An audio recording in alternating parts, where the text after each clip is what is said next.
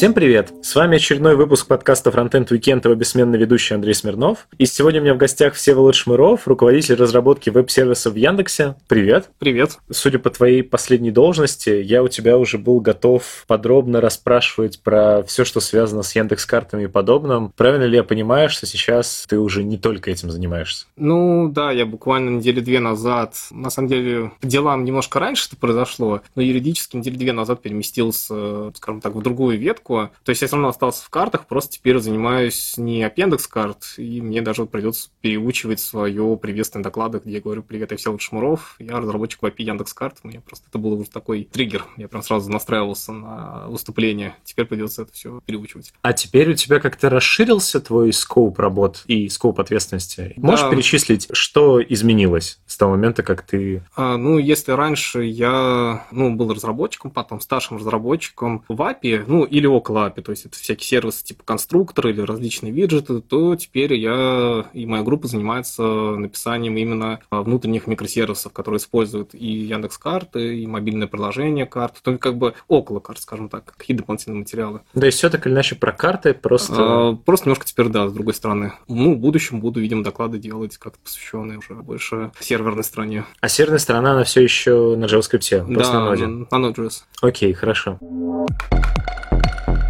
Я обычно со всеми начинаю с того, как они, в принципе, пришли в разработку. Про тебя читал, что ты, во-первых, вебом занимаешься уже там больше пяти лет, а я думаю, что уже и больше и этой цифры. Больше, да. да. очень долгий путь. Расскажи, как начинал, прямо с самого начала, и вообще, почему из одной области в другую ты перемещался? Ну, я перемещался несколько раз из областей. Я начал лет 12 назад, впервые начал вообще программировать. Это был 2004-2005 года. Как раз я заканчивал школу, и у меня там случилось событие, которое очень на самом деле повлияло на мою жизнь. У меня э, оперировали ногу, поэтому я некоторое время не мог э, ходить. И я сидел дома, смотрел аниме, готовился к школьным экзаменам и учился программировать на PHP. И, собственно, так у меня все началось. Потом, опять-таки, за ноги у меня сложилась ситуация, что мне перестал грозить призыв в армию, и как-то я подумал, что мне нужно сразу же идти работать. Я вначале пошел там работать в колл-центр, потом пошел работать в рекламное агентство, еще некоторое время в газете поработал, но это были такие работы, там, 2-3 недели, а, месяц. Ну, естественно, там писал тяп-ляп, никакого толком тогда еще образования не было, то есть я там начал учиться в коммерческом вузе по субботам, а в будни ну, старался как-то работать. Ну, в общем, пришел в разработку через PHP, очень долго на нем писал, потом как-то так сложилось то, что на одной работе я начал писать на C-Sharp и администрировать Windows сервера, не очень глубоко, но ну, по принципу ты же программист, ну, что тебе, ты там сайт пишешь, значит, можешь и сервер сервер настроить. Причем тогда, я помню, я очень несерьезно относился. Это был, типа, там тоже 2007,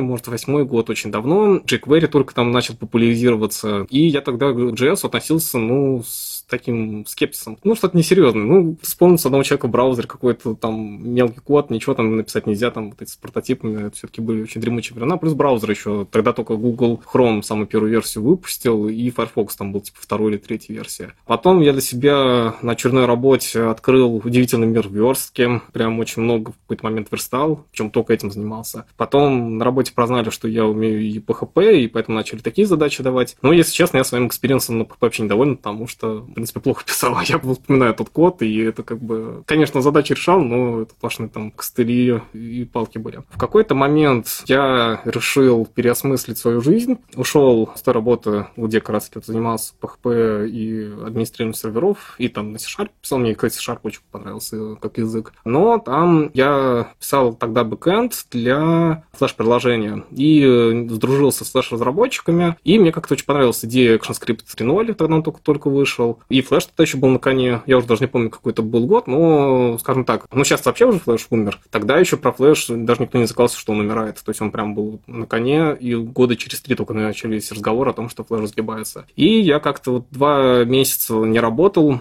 сидел на даче с толстенной книжкой ActionScript 3.0. Если вы не знаете, что это за язык, это язык э, среды Flash. Он тоже основан на ECMAScript. Там типизация была еще в 2010 году, когда я изучал. То есть там прям все было очень классно сделан. Причем там также было в языке и жесткие типы, и прототипы, но там типа, считалось очень плохим тоном уже использовать прототипное наследование, только лишь типизация. Язык очень крутой, и так я устроился в компанию, которая делает игры для социальных сетей. В ней проработал два года, там как раз-таки набрался опыта, но потом как-то немножко подустал от промышленной разработки игр. Ну, скажем так, мне в детстве хотелось писать игры, но то, о чем я мечтал, и это я уже постфактум понимал, это примерно текущее и прошлое инди-сцена. То есть игры для социальных сетей это совсем не то, что ты хочешь на самом деле делать, если ты хочешь писать игры. Это... А что самое вот постыдное ты писал? Что ты можешь вспомнить такого? То, что ты когда вот делал игру для угу. социальных сетей и понимал, что я бы в такое никогда в жизни сам бы играть не стал. Ну, там, естественно, были задачи, связанные с балансировкой игры и прочее, но основная часть задач была связана с созданием каких-то формочек. Ну, то есть не так, чтобы это прям, знаете, там прям постыдная была работа или еще что-то. А что за игра была? Игра для социальных сетей, ты там мог строить ферму, нападать на других игроков, за реальные деньги выкупал юнитов. Ну, то есть в обычная социальная игрушка. Сеть игр потом плавно перетекли на мобильные. Тогда это еще вот как раз Flash и социальные сети были на коне. В США в то время главенствовала компания Zynga. По-моему, сейчас она уже не такая влиятельная. Ну, Zynga тогда была законодательный мод, она как раз ага. делала всякие игры, типа, ну, все фермы, по сути. Не она была первой, но она это все очень сильно популяризировала, ага. и все пытались повторить успех. Только там Zynga, естественно, была в Фейсбуке, мы все повторяли успех во ВКонтакте, там, в Одноклассниках, в моем мире,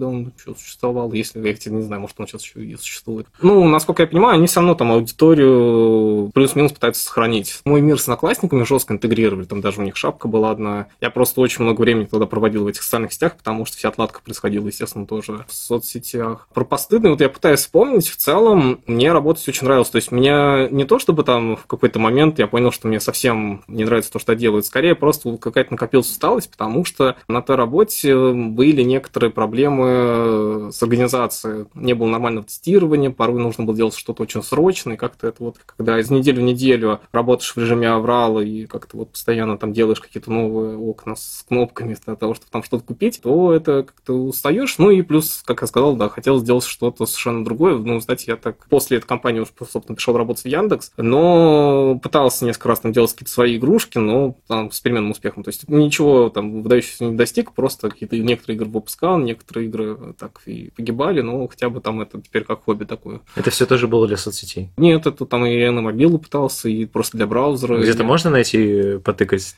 твои ну, игры? Не, не стоит. У меня есть статья даже на Хабре, которая называется «Как я вышел на рынок мобильных игр, постоял и ушел». На самом деле это был внутренний семинар в Яндексе, я его рассказал вообще коллегам, а спустя год меня вдруг нашел отдел, который укладывает в официальный блог Яндекс статьи и предложил выложить расшифровку моего доклада. Ну, я как бы не против, за меня напишут весь текст, я там по, по диагонали его прошелся, все круто, мне текст понравился. Статья про то, как я делал игру для Windows Phone 8, я умел угадывать системы, которые в какой-то момент выстреливала, а потом очень быстро пропадала с радаров. Ну, как раз-таки тогда тоже уже начались разговоры о том, что флеш потихонечку начинает закрываться.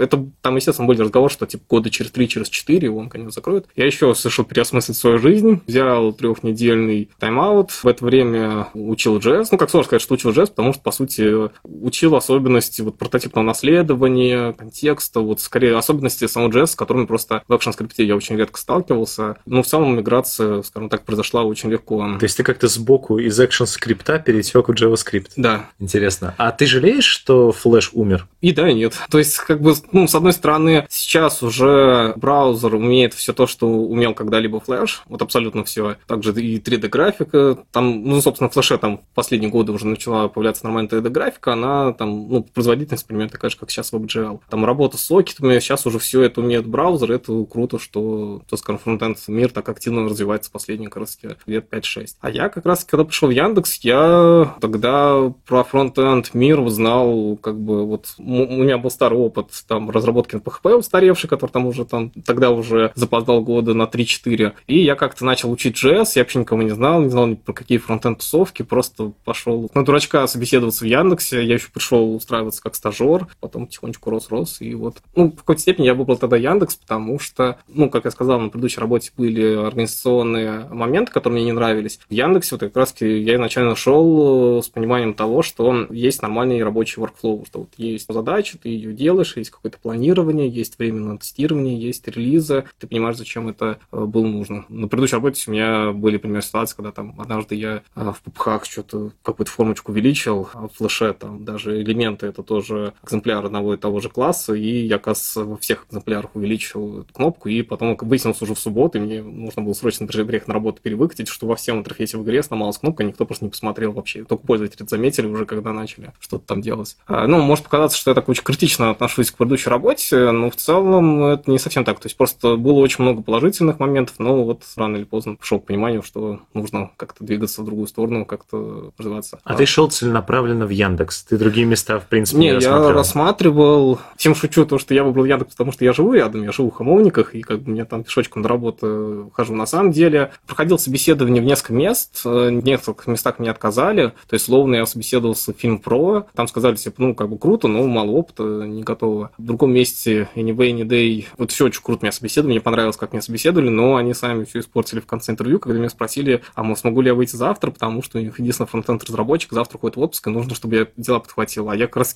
с предыдущей работы от такого темпа работы убегал. Э, и хотелось как-то вот больше тогда стабильности. Хотя в самом Яндексе все равно со временем, чем больше появлялось обязанностей, все равно такой темп начал сохраняться, но сейчас уже немножко к нему по-другому отношусь, более философски, что ли. То есть как-то уже этим темпом сам более-менее управляю и как-то стараюсь им рулить. В самом Яндексе я, получается, уже работаю больше пяти лет. В ноябре будет шесть лет. У меня где-то там вот раз в два года происходил какой-то переломный момент. То есть первые два года я работал просто как фронтенд-разработчик API Яндекс.Карт. Это тоже совершенно другой опыт написания API. Ты там начинаешь думать. У меня даже в прошлом году был доклад про принцип разработки API. Ну, по-моему, все, кто работал в API Карт, был доклад про принцип разработки API. Это просто там, ты постоянно помнишь про обратную совместимость, она там проявляет себя во всех моментах, включая даже какой-то цвет макетов, еще что-то. А потом у меня был уклон то, что я очень долго писал инструменты типа конструктора Яндекс.Карт, то есть перешел в конкретный продукт, который использует API. И вот последняя итерация — это переход к микросервисам. Посмотрим, что из этого выйдет дальше. Ну и да, также периодически еще там выступал на конференциях и от Яндекса, и сам по себе пару раз выступал на конференциях типа DevGam, где рассказывал там про написание как раз сокет-сервера для игры в браузере. Как ты пришел к тому, что ты решил выступать вот на множестве конференций? То есть у тебя довольно много разных докладов. Да. И хотелось бы понять, тебя больше Яндекс к этому подтолкнул, или ты сам в какой-то момент... Э, Не, меня подтолкнул Яндекс, меня даже подтолкнули вполне конкретные люди. Это, не знаю, можно ли имена называть. А Все, что хочешь это называть. мой руководитель на то время Сергей Константинов, Екатерина Тикунова, которая в то время тогда тоже работала а, в Яндексе. Меня чуть ли просто там на четвертый или пятый месяц работы работы, просто во время обеда тыкнули пальцем, сказали, ты идешь на конференцию? Я говорю, да, иду, и я поехал на конференцию. А почему они это аргументировали? Ну, продвижение мапе. А я как бы волновался, но все-таки тоже интересный опыт, плюс еще возможность слетать в другой город, ну и вообще потусоваться. То есть как бы я вначале первый раз это выступал и прям очень много времени тратил на подготовку, на какие-то волнения, потом уже как-то все пошло спокойней, и потом уже пошли такие ситуации, что, ну, во-первых, я как-то некоторые доклады переиспользую, хотя заранее обычно предупреждаю организаторов, если уже где-то доклад звучал. А, ну, просто условно, там площадка в Минске, площадка в Москве, площадка, допустим, в Омске, это все-таки три разных площадки, даже если есть трансляция или видеозапись, все-таки люди предпочитают слушать вживую. Потом еще я начал использовать доклады как материал подтягивания своих собственных знаний. То есть, словно у меня недавно был доклад про ЦСП, я даже вот, вот в субботу буду выступать в Челябинске, уже в третий раз докладом про ЦСП. И у меня вот идея доклада возникла, когда я в прошлом году внедрял ЦСП в сервисе конструктор Яндекс.Карт. Я сделал доклад, и я как бы очень глубоко погрузился в тему. То есть, когда ты работаешь с какой-то технологией, с пекой, ты, естественно, ну, плюс-минус там читаешь документацию, какие-то моменты, ага, запомнил, там вот эта спек умеет делать так-то, но подробно, пока ты что-то не используешь, ты не оценишь вообще, насколько это удобно, плюс какие там вообще подводные камни есть, насколько там какой-то интерфейс удобный, какие там проблемы, в принципе, есть. Когда ты готовишься к докладу, ты начинаешь думать, а что, какой вопрос тебе могут задать, к чему нужно подготовиться еще. И как-то это вот я понял, что такие материалы очень часто можно использовать для того, чтобы... То есть у меня даже уже было пару случаев, когда я вначале писал что-то типа доклада, э, то есть прям вот как будто посадился делать доклад, даже слайды набрасывал, но еще никуда этот доклад не подавал. А когда он уже начинал срастаться, тогда куда-то подавал, и я уже как бы хорошо вот в чем-то, как мне кажется, разбирался.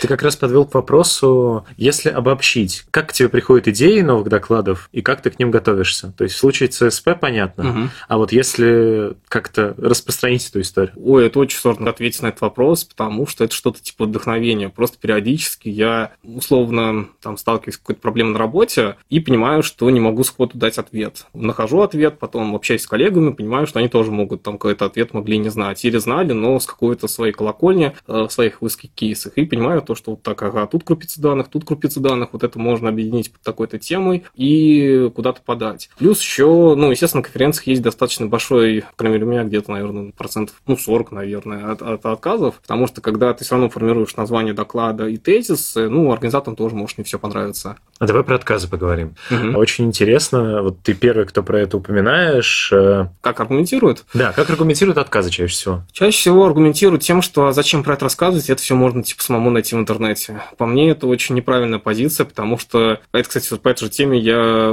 предпочитаю конференции, где есть один основной поток, а потому что люди а, зачастую могут не знать, что им нужна какая-то новая информация. Естественно, они сами ничего не будут искать не потому, что они там ленивые, потому что они могут вообще даже не понимать, что что-то такое в принципе есть. И когда ты слушаешь на конференции, ты сидишь в одном потоке, и тебе приходится слушать доклады, которые ты не хотел слушать, но там интересная тема, ты все равно в эту тему очень хорошо погружаешься. То есть, условно, я когда-то так услышал про position стики. Я никогда не использовал, я до сих пор его никогда не использовал, но я помню, доклад тут очень понравился. Человек рассказывал прямо про свою проблему, полчаса он рассказывал, как он там на мобильных устройствах пытался приклеить стик кверху. Периодически темы докладов берутся на уровне каких-то экспериментов. Вот я в прошлом году несколько раз выступал сам по себе, хотя там тоже такая история, что у меня появилась идея совместить свой опыт в разработке игр с веб-инструментами, с браузером. Как раз появилась идея, с которой я выступал в прошлом году на VSD, потом на DevGAM. Там получилось очень глупо. Я вначале, у меня появилась идея, я понял, что я не могу выступить от Яндекса, потому что как бы это все-таки не совсем наш профиль. Ну, чисто технически, наверное, мог бы, но как-то мне самому не хотелось, потому что, ну, все-таки это не связано с моей основной работой, это в какой-то степени даже злоупотребление было бы каким-то, ну, своим рабочим временем. Давай ремарку. Что ты имеешь в виду, говоря, выступить от Яндекса и mm-hmm. выступить не от Яндекса? Буквально представляю я Яндекс или выступаю как э, частное лицо, где я упоминаю, что я работаю в Яндексе, но не связываю свой доклад, допустим, со своей работой или еще с чем-то. Технически в чем разница? В слайдах, в их оформлении? И в слайдах. Ну, вообще такой, да, хитрый вопрос. Не, ну, там, естественно, если ты выступаешь от Яндекса, нас просят использовать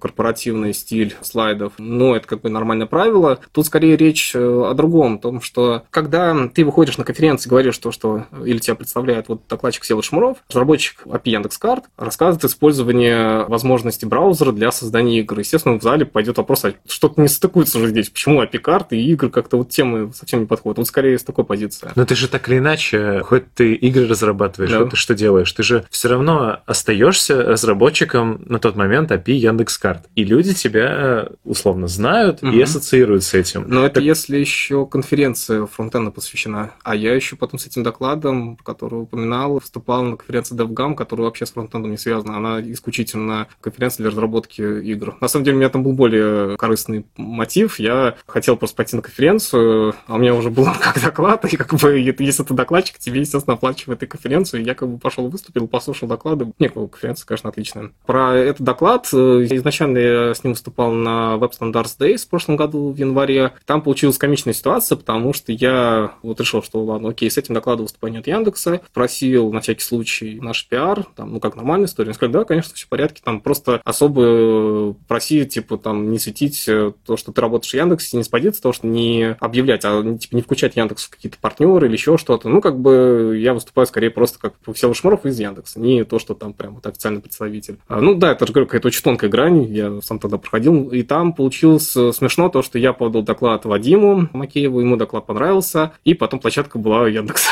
У нас в офисе, да, после работы я пошел просто выступать не от Яндекса, в Яндексе, это было как бы, у меня слайды свои были, по-моему, оформлены, как-то вот, ну, так получилось, бывает. Ну, это, да, была все-таки фронтенд конференция, а потом с этим докладом уже вот на другой, на конференция, на игровой, где меня уже как бы люди не знают, но там, кстати, тоже людям зашел доклад, ну, такой софтовый получился, то есть просто перечисление спек и э, отсылка, как это можно использовать, то есть словно какую-нибудь CSS-анимацию делать по шагам или использовать грязных прямоугольников для того, чтобы отрисовывать какую-то часть там экрана. Ну, то есть это скорее так. Это изначально возникло как такая спонтанная мысль, почему бы нет. И начал расписывать и понял, что там набирается материал.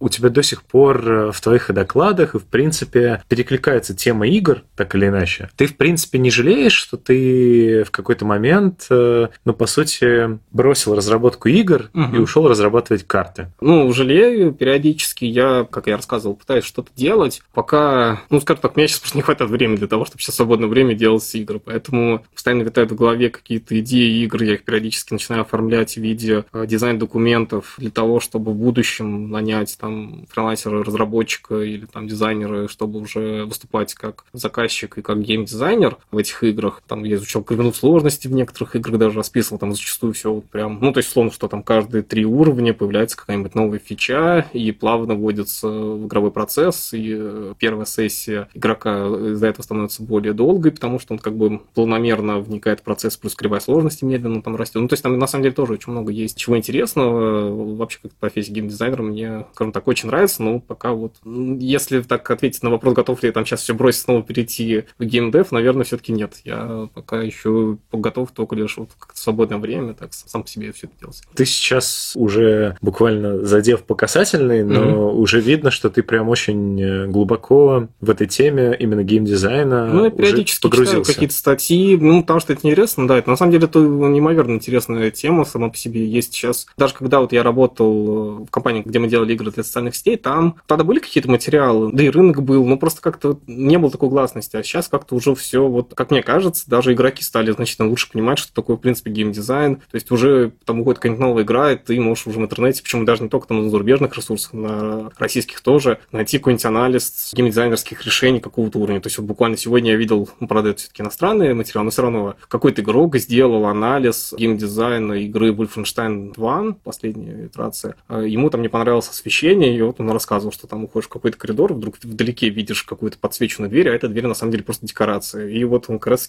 показывал такие ошибки. Просто как-то вот все люди интересуются, как-то профессия разработчика игр стали значительно, по-моему, все серьезнее относиться. Может быть, это связано с тем, что а, значительно больше людей в какой-то момент стало играть, потом эти люди выросли, людей все становится больше, как-то люди интересуются, даже если как-то в смежных профессиях. Как угу. так. Вообще, под что ты, как правило, дизайнил и пытаешься разрабатывать? То есть это PC, это пока мобильные это игры? Пока это в основном бумажка, периодически я начинаю делать прототип в очень удобном инструменте Construct 2, сейчас там третья версия вышла, Construct 3 называется. Это буквально инструмент, где ты можешь там создать какой-нибудь там квадратик, сказать, этот квадратик персонаж платформера, другой квадратик поставить, сказать, этот прямоугольник платформа, и персонаж платформера на ней стоит и может от нее отскакивать. То есть, типа, набросать что-то и посмотреть, что это, в принципе, идея работает. Вот сейчас такое получается. Но, говорю, мне пока после той истории, как я выпустил игру для Windows Phone, там у меня было, по-моему, 8 покупок или около того, а я потратил там, типа, 2 или 3 месяца, я как-то пока еще до релиза ничего особо не доводил. Вот пока... А что это за игра была? Это был просто Арканоид, но я там сделал совершенно другую ошибку. Я решил в какой-то момент, что уже все, у меня кончились силы, я не могу дальше делать игру. Э, ну, знаешь, это когда ты делаешь какой-то собственный проект, очень часто возникает ощущение, что прошло какое-то вдохновение. Тебе совершенно уже не нравится идея, тебе не нравится то, что ты делаешь и так далее. И обычно в этот момент проект бросает. Может быть, потом, типа, спустя пару месяцев к нему возвращаются и доделывают. В тот момент, когда мне наступил такой момент, я решил, что нет, надо вот себя перебороть и доделать, как обязательно нужно выпустить хоть что-то, а потом, типа, уже буду по ходу дела как-то допиливать. Ну, получилось значительно хуже, чем я думал. Еще плюс, э, ну, у меня все-таки было там одно устройство, там были и технические проблемы, и с платформой я не очень угадал. Ну, как-то, да, я не могу сказать, что я там прям успешно как разработчик, скорее просто пока делаю там на уровне того, что что-то в браузере, или использую какие-нибудь готовые движки, или использую вот этот конструктор для того, чтобы какую-то проверить идею. А это какой год был? Ну, я не помню, уже 2000, наверное, 13-14 где-то там, то есть, может, чуть позже. Сколько стоила игра, чтобы умножить на 8 просто, и сколько ты заработал? Ой, да, по-моему, доллар или два, я потом вообще бесплатно сделал, потому что совсем дело не шло, хотя я там вылез один раз почему-то на первое место в загрузках в Бразилии после того, как раз как сделал ее бесплатной. Но там с Windows своя история совершенно. Windows Phone 8.1, 8.7 и 8 последний, это совершенно три разные системы. Там SDK очень сильно менялся, разработчикам надо было очень много чего перелопачивать. Но это такая старая больная тема, так что я стараюсь уже про нее особо не вспоминать. То есть, а игра жива еще? Наверное, да, я не знаю. я обновлял ее все это время, где-то она там болтается по сети. Называется Pixelnoid, если кто-то захочет посмотреть. Ну, не ожидайте там чего-то сверх, там 16 уровней, прикольная графика, по-моему, и все. Это единственный твой боевой релиз такой а, из своих? Были более мелкие, но я тоже не уверен, что они живы. Это всякие там HTML-странички с какими-то мелкими играми, так там делал, показывал друзьям, и, и все. А ты думал объединить фронтенд-разработку? И mm-hmm. вот ты уже упоминал вот эти все WebGL и так далее. Mm-hmm. Думал ли ты в эту сторону и как-то объединить вот свое мастерство во фронтенд-разработке mm-hmm. и тягу к играм? А, думал. У меня так вот родился второй доклад, с которым выступал второй раз на DevGAM уже. Ну, если первый раз я выступал в прошлом мае, ну, почти год назад, а второй раз я выступал в ноябре в Минске. Тогда раз вот я сделал очень простенькую игру. В общем, была идея сделать доклад, где в течение часа я показываю, как на ноде можно поднять сокет-сервер, как есть несколько вкладок, которые через этот сокет-сервер синхронизируют состояние, как это вообще может работать. Естественно, там без углубленного анализа нагрузки, оптимизации, передачи данных, ну, скажем, какой-то простенький пример. Как раз-таки была последняя попытка, пока больше, ну, из того, что на работе там сейчас такие сильные изменения, то я как-то сейчас немножко последний где-то, на месяца 3-4 немножко отошел от игр, буквально вообще там все на бумажке делаю. Ну, вот э, выступил на конференции, но там уже не угадал с аудиторией, потому что людям откровенно было... Э, скучно? Скучно, потому что это уже, ну, когда ты просто рассказываешь, что браузер условно умеет что-то делать, они это понимают, а когда ты начинаешь углубляться в подробности, для них это уже даже не то, что скучно, а скорее просто не нужно. Они там уже, другие разработчики там уже Unity в главе всего. С Unity я немножко работал, но пока тоже там в свободное время периодически ковыряюсь, но надо этот инструмент сильнее изучать. Ну, может, ты просто в целевую аудиторию не попал?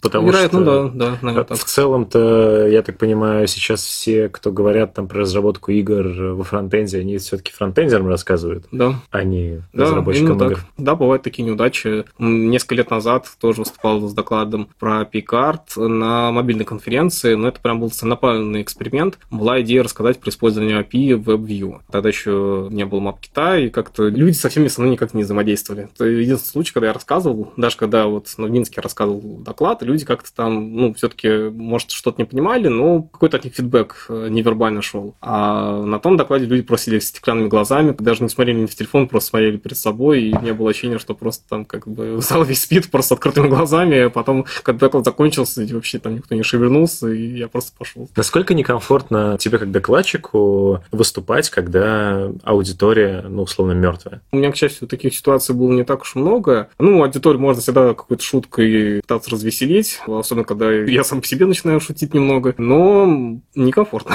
У меня был забавный случай тоже на одной из конференций, когда человек подавал неправильные сигналы, и это меня дико сбивало. Я что-то рассказывал, а он начинал качать головой из стороны в сторону. Я думал, ну что ж такое рассказывает, что неужели все неправильно, и он постоянно меня там критикует. А потом выяснилось то, что ну, я прям его нашел после доклада и спросить, а что это было-то? Потому что примерно минут 15 качал головой из стороны в сторону. Выяснилось то, что он, ему доклад понравился, он совсем согласен, и я в тот момент рассказывал про проблему, и он эти покачивания головы показывал то, что он солидарен со мной. Должен быть какой-то порог, то есть какой-то вот после того случая я как-то понял, что надо, конечно, с аудиторией взаимодействовать, получать от них фидбэк, но все-таки надо тоже как-то вот, ну, какой-то барьер ставить, потому что не очень все близко к сердцу принимать. А ты прям близко к сердцу принимал? Ну, тогда, да, тогда прямо я отказался, то, что это вот я прям запинался, помню, еще что-то, ну, потом как-то понял. Люди разные, если кто-то готовится выступать, и во время выступления вдруг видит, что там человек сидит в телефоне, сидит в ноутбуке, говорит с кем-то, это тоже нормально, люди так слушают доклады, вспомните себя, вы наверняка тоже, когда слушали доклад, можете слушать доклад на уровне подкаста, не смотреть, допустим, на сцену, что-то делать, но воспринимать всю информацию. Даже сейчас, наверняка, сидите, проверяйте какую-нибудь почту в понедельник утром и слушайте этот подкаст.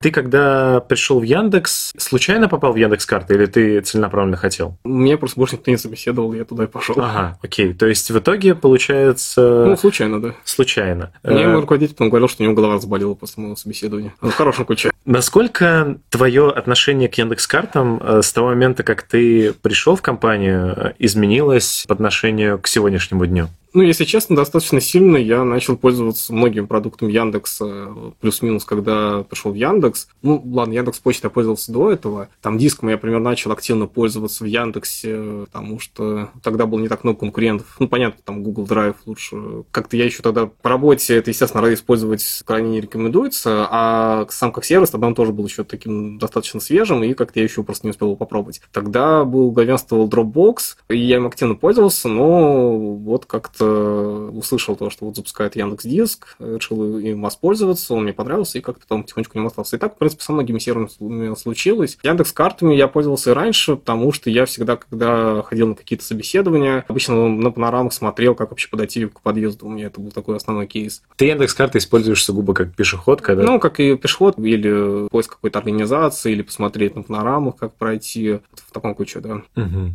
Окей. Насколько ты считаешь, э, в принципе, за вот это время, пока ты работал, ты с командой э, смогли улучшить этот продукт? Вспоминаю все доклады mm-hmm. и там те же API Яндекс.Карт, mm-hmm. и я видел вот как раз твоих рук дело, я так понимаю, этот конструктор Яндекс.Карт. Mm-hmm. Какая цель была у всего этого? Именно такая далеко направленная. То есть мне mm-hmm. хочется немножко понять... Зачем э, делали API? Ну, вообще идею именно развития API Яндекс.Карт и как следствие конструктора и так далее. В основном, ну, как бы это работа на узнавание бренда все-таки. Ты приходишь на сайт и видишь Яндекс.Карта, там все-таки даже и логотипчик есть, но ты, в принципе, даже по виду самой карты, по самой подложке можешь понять, что это за карта. Если там будешь сравнивать Google карты, Яндекс карты, Вагис, ну или прочие сервисы, ты всегда будешь понимать, на каких ты сейчас картах находишься. Во-вторых, это переходы в сам сервис Яндекс карты. Ну и в целом, когда мы разрабатывали API, ну как бы мы разрабатывали разрабатывали и, естественно, API для Яндекс.Карт, как для продукта, ну, там, кроме Яндекс.Карты, для других сервисов, например, для погоды, для недвижимости, там много достаточно сервисов активно используют Яндекс.Карты,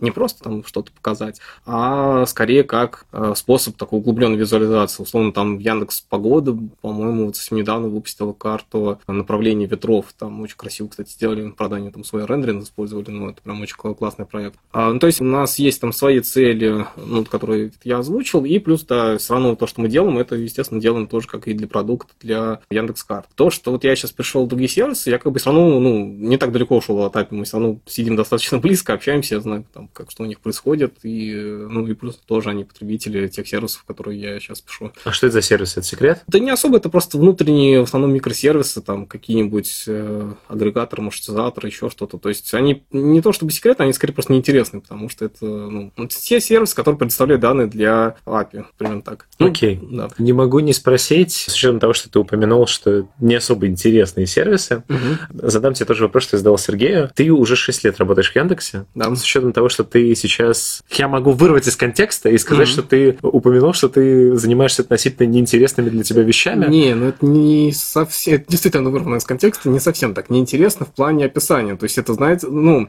если ты рассказываешь про какую-то игру, это прям... Или там какой-нибудь проект блокчейн, естественно, для всех это звучит вау, там, rocket science. А когда ты рассказываешь, ну, я делаю вот микросервис, который ходит в базу данных, возвращает из базы данных данные, и немножко эти данные может менять и там обращаться к каким-то другим смежникам. Ну, это как бы, это не то, чтобы там мне эти проекты не нравятся, я как-то... Но тебе все еще интересно в Яндекс.Картах? Uh, да, и вот в этом да, это мне как раз интересно, потому что у меня вот происходит где-то вот раз в два года перемены, ну, сейчас немножко почаще стал теперь происходить, почему это эти перемены где-то уже раз в полгода, не знаю, сохранится ли эта тенденция. И поэтому каждый раз работа воспринимается как, ну, в какой-то степени как смена работы, потому что вроде звучит как, что я там перешел из одного проекта в другой, на самом деле это не совсем так. Условно, вначале я писал небольшие компоненты в самом API и думал с позиции того, как правильно сделать API, какой сделать удобный интерфейс, что публиковать, что нет. Потом я сам разрабатывал сервис и полностью за него отвечал, и за фронт, и за бэкэнд часть, там и мониторинги надо было настраивать, плюс еще у меня тогда уже, я из стажера переходил в разработчика, потом старшего разработчика,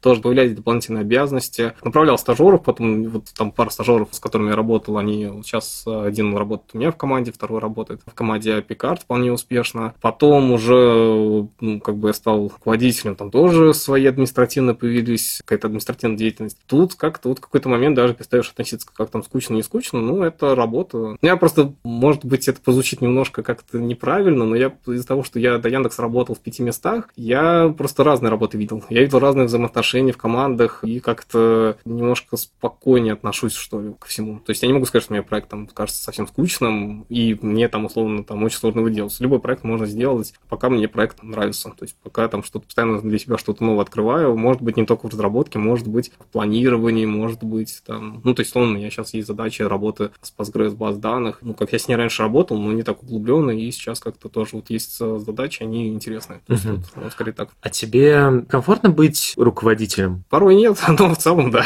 Меня назначили руководителем группы, потому что я как раз тоже до этого занимался стажерами. В прошлом году участвовал в Шри как лектор и куратор э, группы. Естественно, вначале там было местами тяжело, потому что не со всеми ситуациями ты знаешь, там как там прям сходу справиться, ну как-то вот учишься. Там... А много административной работы? Ну, волнами, скажем так. Ну, то, то есть, в основном ты все-таки кодишь? Я сейчас при планировании себя учитываю как половину разработчика, потому что большую часть времени я не кожу, а скорее ревью, направляю, думаю про API, еще что-то. То есть непосредственно написание кода сейчас, да, меньше времени занимает. Периодически прям очень хорошо, когда там условно есть день, где мало встречи, ты можешь часа три спокойно в наушниках сидеть, что-то писать, но это не всегда происходит. Ну, в смысле, это тоже вполне себе естественный нормальный процесс. Те, кто с этим сталкивался, мне кажется, тоже через такое что-то проходили. Там есть какая-то внутренняя парадигма. То есть, когда я только стал руководителем, я считал, что как бы я тоже должен, даже как бы это так звучит, высокопарно считал. На самом деле я просто так делал и не отдавал себе отчета. То, что ну, я должен писать столько же, сколько писал раньше, а плюс дополнительная административная работа, мне казалось, что я не справляюсь, а потом как-то вот уже как-то начал лучше устраивать рабочий баланс. Хотя тоже до сих пор еще периодически есть некоторые проблемы, но это опять-таки рабочие моменты, которые решатся, все решаемо.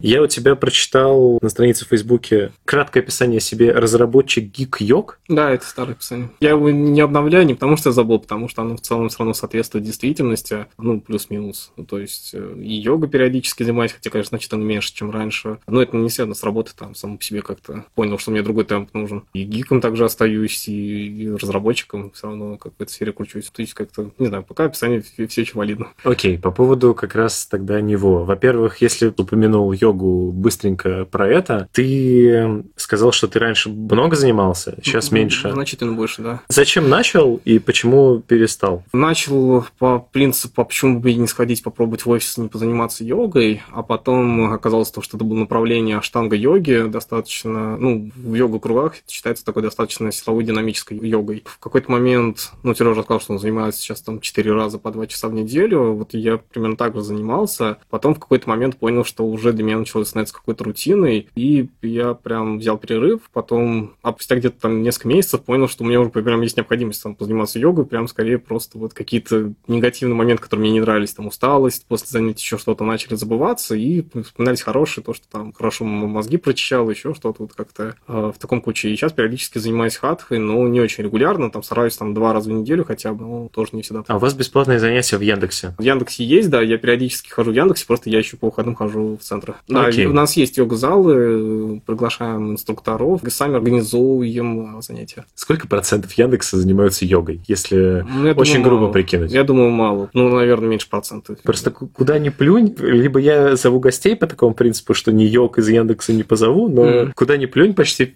все занимаются йогой. Очень интересно, что большинство из них действительно из Яндекса. Ты можешь это связать с тем, что... Ну, у нас есть йога-залы. Что у вас да. есть йога-залы, и поэтому... Да, ну, это йога-залы, там, в принципе, люди занимаются не только йогой, есть группа пилатса, есть цигуна, есть бокса, э, есть даже балет, по-моему, касл танца. Скорее просто это удобно, когда в офисе есть такое пространство, его можно как-то определенно забронировать на определенное время, ну, по сути, как переговорку. Ну, это удобно совмещать работу и хобби. Ты как бы и так приезжаешь на работу, там, тратишь, условно, полтора часа, два часа на начальное занятие, дальше с определенным настроением идешь работать. С учетом всех вот этих э, дополнительных плюшек, которые есть в Яндексе, угу. сколько в среднем часов в день ты проводишь на работе? А... С учетом посещения йоги, угу. обедов, не знаю, парикмахерских и а... так далее. Не, парикмахерских у нас на территории нету, рядом есть. Ну, я думаю, где-то ближе, наверное, к восьми с половиной, наверное, может, даже девяти часам. То есть, ну, то есть не сильно больше, чем ну, обычный человек. То есть, когда я занимался там часто в зале, то есть у нас были э, три раза в неделю занятия в зале, и плюс я еще в субботу приезжал сам заниматься в зале, потому что он свободный. И меня даже один раз в субботу выгнали из зала, потому что оказалось, что кто-то уже забронировал переговорку на это время. В субботу в 2 часа дня. Это было, конечно, очень странно. Тогда было, конечно, больше, тогда было ближе к 10, э, даже, наверное, с копейками. А так, э, ну, как-то сложно сказать, потому что порой в пятницу собираемся там какой-нибудь фильм посмотреть или просто поиграть на столке. Так что, если ответить на вопрос в целом, ну, да, там отношение к Яндексу как э, к такому, не к работе, а скорее как к образу жизни, такой есть, да, ощущается, скажем так. Там в офисе очень приятно находиться, и там У меня много даже знакомых до сих пор есть, которые сейчас уже в Яндексе не работают, все равно остаются с моими друзьями вне Яндекса, хотя ну, вот, достаточно сильно повлиял на все. Окей, по поводу гика. Сколько процентов времени, если ты успеваешь все еще уделять играм, ты его mm. уделяешь? Ну, непосредственно в игры я сейчас мало играю. Я даже для себя решил в какой-то момент проблему игр достаточно радикальная. Я себе купил просто Nintendo Switch, и там игры дорогие. Я поэтому там очень мало игр покупаю.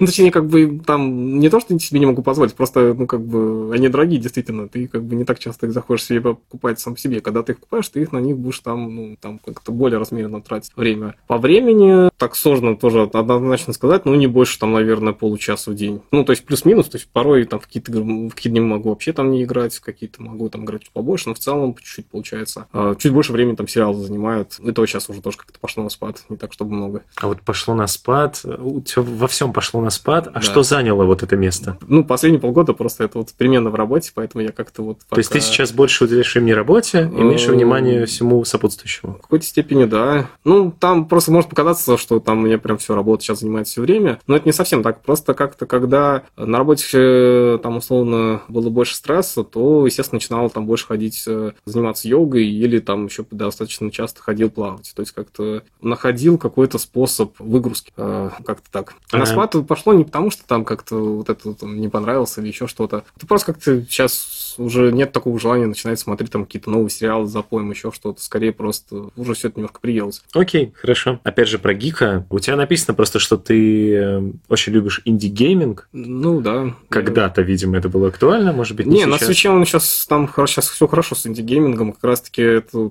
то, что я не учел, что инди-игры стоят очень дешево даже на Switch. И я, конечно, тоже стараюсь не злоупотреблять ими, но они... А назови какие-нибудь вот три инди-игры, в которые вот можешь посоветовать любому. Вот. О, это легко. Это FES. Это платформер, где играют спрайксы. Ты можешь поворачивать трехмерный мир э, со всех сторон. Там нет расстояния. То есть, если какой-то объект где-то с одной э, стороны, с одной грани, скажем так, куба находится далеко, то с другой он может находиться перед персонажем. Это очень интересная пространственная головоломка на самом деле. И с очень крутой графикой. Окей, давай вторую. Супер Мидбой, потому что это хардкор настоящий, э, особенно под конец. И, наверное, Brain или Brain, Braid. с перемоткой времени, потому что тоже очень интересная механика. Мне вообще нравится концепция, что есть основное какое-то геймдизайнерское решение, именно то, что вот условно там есть перемотка, есть э, вращение, и вокруг него, вокруг этой идеи все строится. Это обычно что-то всегда очень интересное получается.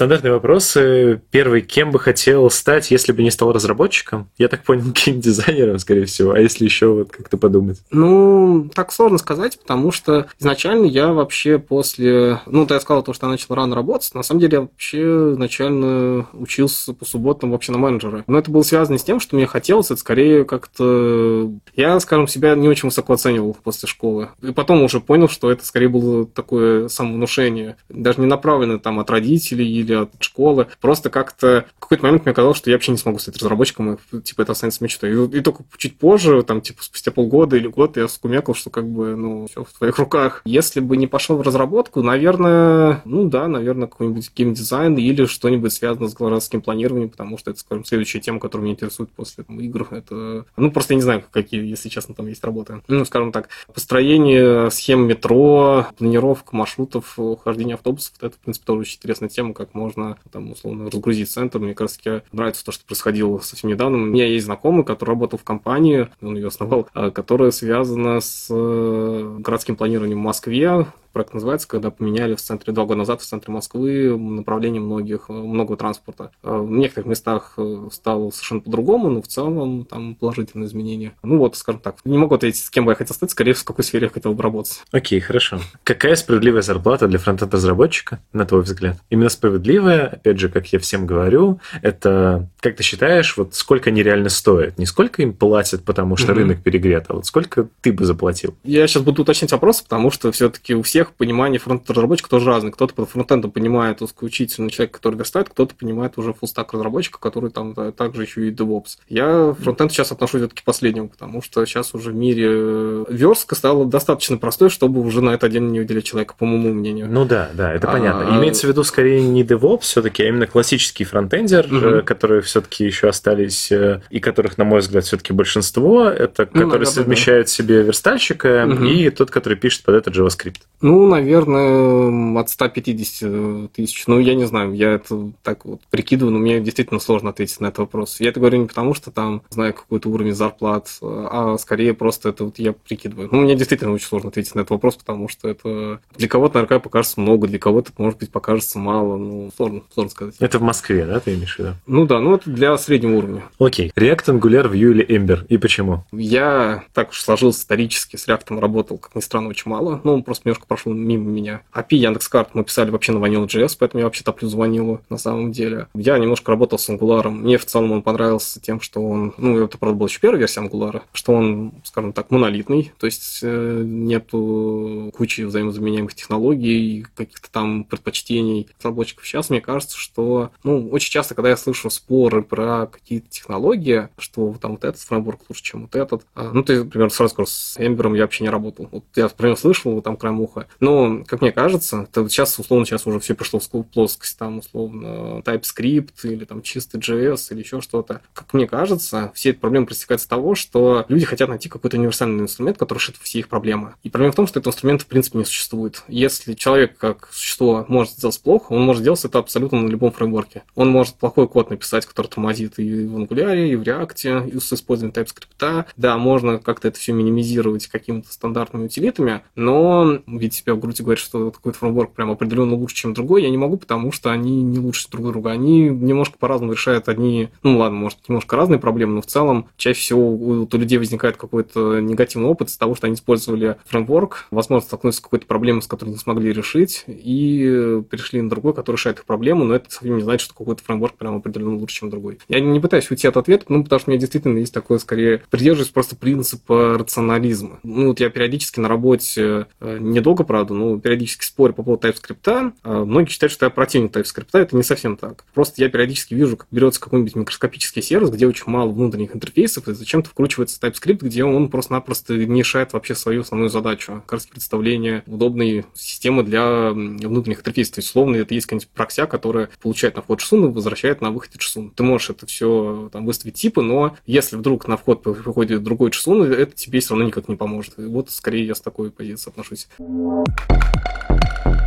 моя любимая рубрика «Готовим вместе с фронтенд-разработчиком». Угу. Тут э, вопрос к тебе. Умеешь ли ты, в принципе, готовить? Ну, нет.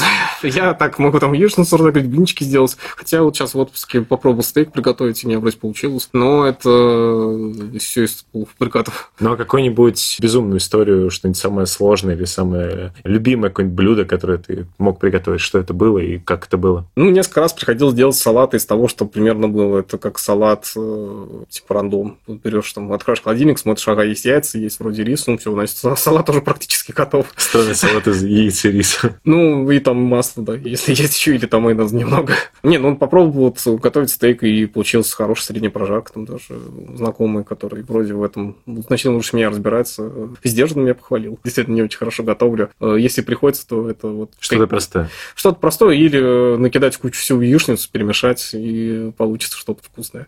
Классическая история разработчика. Финальный финальный вопрос. Я обычно прошу своего гостя что-нибудь посоветовать моим слушателям. Это может быть что-то более напутственное mm-hmm. или какую-то конкретную статью, видео, технологию, что угодно. Что ты можешь посоветовать? Я могу посоветовать, если у вас есть желание, то попробовать э, выступить, потому что это очень интересный опыт. Ну, кроме того, что это фан, там, общение с другими разработчиками, вообще все-таки какая-то своя тусовка, это просто лично позволяет очень сильно, как мне кажется, прокачать качать какие-то внутренние коммуникации. Потому что я помню, когда я там когда-то в институте выступал с докладом про шифрование, это там у нас в институте Касперский решил устроить какую-то мини-акцию, и я помню свой первый доклад, и я просто мне с дрожащим голосом читал с бумажки, несмотря в зал, и как это вообще, наверное, было просто отвратительно, просто странно. И сейчас периодически смотрю свои выступления, и как понимаю, насколько в личных выступлениях я прокачался. Конечно, тоже есть какие-нибудь там наркоминусы, может быть, слова паразиты, но все равно кажется, что это позволяет очень раскрыть себя. То есть я все равно, я не знаю, я не могу себя отнести там к интроверту или экстраверту, наверное, какой-то привычный интроверт. Вот кажется, что это как-то вот в какой-то момент этим личным выступлением помогли говорить с людьми. Окей. Спасибо тебе большое, что приехал. Вот э, от себя хочется добавить, э, чтобы вы, как всегда, не забывали поставить этому выпуску лайк и поделиться им э, со своими друзьями. Пусть они тоже узнают про то, как правильно готовить геймдизайн и так далее. Также обязательно подписывайтесь на данный подкаст в SoundCloud и в iTunes, вступайте во все наши социальные сети. Мы продолжаем показывать человеческую сторону фронтенда. Услышимся на следующей неделе. Пока-пока. Пока. -пока. Пока.